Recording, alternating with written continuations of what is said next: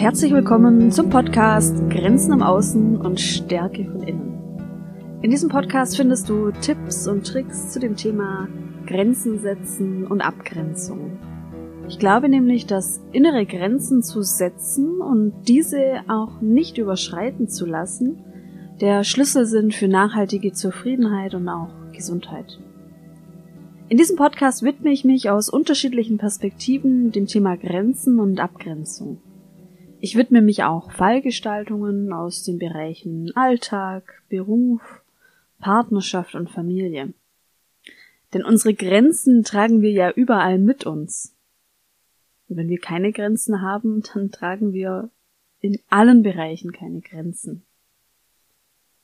Vielleicht geht es dir einmal so, dass du den Titel einer Podcast-Folge lesen wirst und denkst, was hat das denn mit Grenzen zu tun?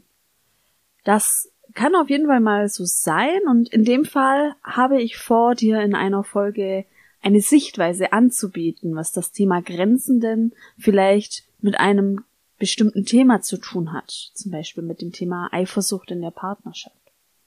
Meine Sichtweise soll aber immer nur ein Angebot an dich darstellen. Das kannst du annehmen, musst du aber nicht. Du kannst meine Impulse als eine mögliche Fährte sehen, die du verfolgen kannst die du aber auch gerne liegen lassen kannst, weil du gerade deiner eigenen Spur folgst. Wie bin ich auf die Idee gekommen, einen Podcast zum Thema Grenzen setzen, Abgrenzung und Nein sagen aufzunehmen? Ich habe natürlich eine persönliche Geschichte mit Grenzen. Mein Name ist übrigens Caroline, ich bin 30 Jahre jung und ich habe mehrere Jahre als Sozialpädagogin gearbeitet. Unter anderem war ich im therapeutischen Bereich tätig mit Menschen mit Suchterkrankungen und auch begleitenden psychischen Erkrankungen. Und Sucht und auch manche der psychischen Erkrankungen haben oft etwas mit Grenzenlosigkeit zu tun. Das heißt, du kannst dir vorstellen, dass ich als bereits ja, schon als junge Frau in den ersten Berufsjahren in einem Feld tätig war, in der ich mit Grenzenlosigkeit konfrontiert war.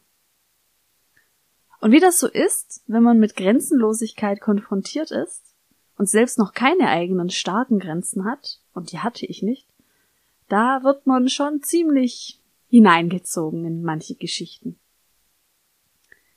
Ich habe meine fehlenden Grenzen daran gemerkt, dass ich mich zum Beispiel verantwortlich gefühlt habe für das Verhalten von Menschen, die ich begleitet habe, oder dass ich sehr stark mitgelitten habe.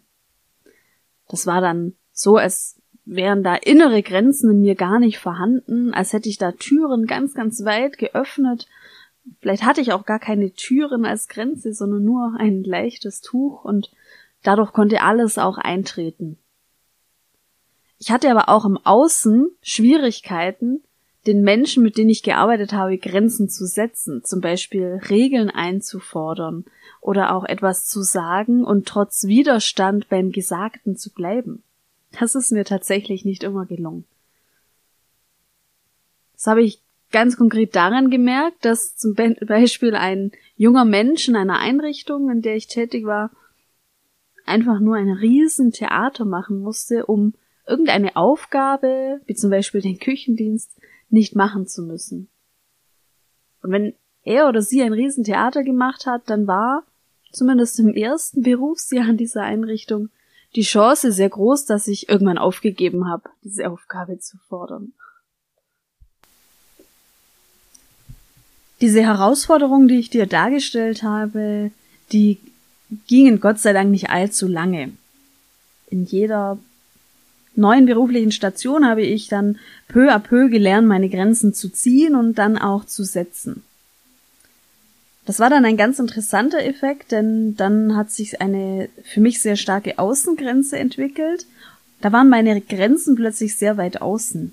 Das habe ich dann daran gemerkt, dass für mich das Thema Work-Life-Balance sehr, sehr strikt war. Ich wollte eine strikte Trennung zwischen Beruf und Freizeit. Das hat sich bei mir so ausgeprägt, dass ich wenig Bereitschaft hatte, Überstunden zu machen, länger zu bleiben, wie es vorgeschrieben war oder wie ich eingeteilt war dass Anrufe in meiner Freizeit oder im Urlaub von Kolleginnen nicht möglich waren oder nicht für mich erwünscht waren. auch allgemein wenig Gespräche über die Arbeit in meiner Freizeit und auch wenig Kontakt zu Kollegen, Kolleginnen äh, außerhalb der Arbeit. Und von der jungen Frau mit wenig Grenzen habe ich mich dann entwickelt in eine Fachkraft, in eine Sozialpädagogin, für die eine Königsdisziplin das Thema Abgrenzung war. So würde ich das jetzt aus meiner Perspektive beschreiben, dass wenn ich etwas gut konnte, dann war es das Thema Abgrenzung in meiner Tätigkeit als Sozialpädagogin. Und davon profitiere ich auch jetzt, auch wenn ich nicht mehr als Sozialpädagogin tätig bin. Du denkst jetzt vielleicht, im sozialen Bereich ist das Thema Abgrenzung viel wichtiger als in anderen Bereichen und für dich ist es vielleicht gar nicht so relevant. Ich kann dir aber sagen, es ist egal, in welchem Bereich du tätig bist beruflich. Denn wenn du keine festen Grenzen hast, dann wirst du das immer irgendwo irgendwann spüren. Falls du jetzt bisher in deinem Leben noch keine Grenzen gebraucht hast, aber auch noch keine entwickelt hast, dann kann ich dir sagen, an irgendeinem Punkt in deinem Leben wird es so kommen, dass deine Grenze herausgefordert wird, dass deine Grenze vielleicht auch überrannt wird oder dass du merkst, du hast da Türen offen gelassen. Grenzenlosigkeit kann uns ja immer begegnen. Grenzenlosigkeit im Außen. Wenn du in einem Start-up arbeitest, dann erlebst du vielleicht genau diese Grenzenlosigkeit im Außen. Denn du könntest eigentlich 14 Stunden am Tag arbeiten und die einzige Grenze, die du hast, sind Nahrungsaufnahme und Schlaf. Und irgendwann gibst du vielleicht sogar diese Grenzen auf. Vielleicht hast du aber auch irgendwann mal einen neuen Vorgesetzten und neue Kollegen, Kolleginnen und der oder die schaffen es aus irgendeinem Grund, dich zum ersten Mal seit Jahren herauszufordern, dich zu verletzen, dir Aufgaben abzugeben, die gar nicht zu dir gehören, dann wäre das auch eine Form der Grenzenlosigkeit.